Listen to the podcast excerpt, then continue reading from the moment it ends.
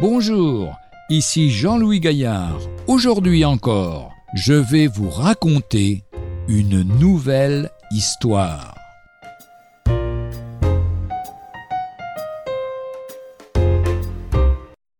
L'enfant handicapé. Alfred, un jeune garçon, devenait peu à peu mentalement malade. On disait de lui qu'il devenait malheureusement idiot, c'est-à-dire de plus en plus dépourvu d'intelligence et de bon sens. C'était très dur pour ses parents, et lui-même s'en rendait compte.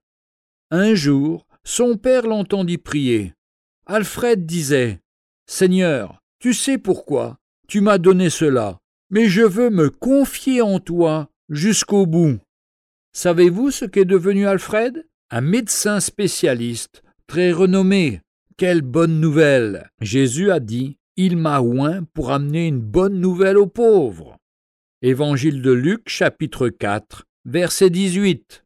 Le psaume 125 nous dit Ceux qui se confient en l'Éternel sont comme la montagne de Sion, elle ne chancelle pas, elle est affermie pour toujours. Confions-nous en l'Éternel. Retrouvez un jour une histoire sur www.365histoire.com.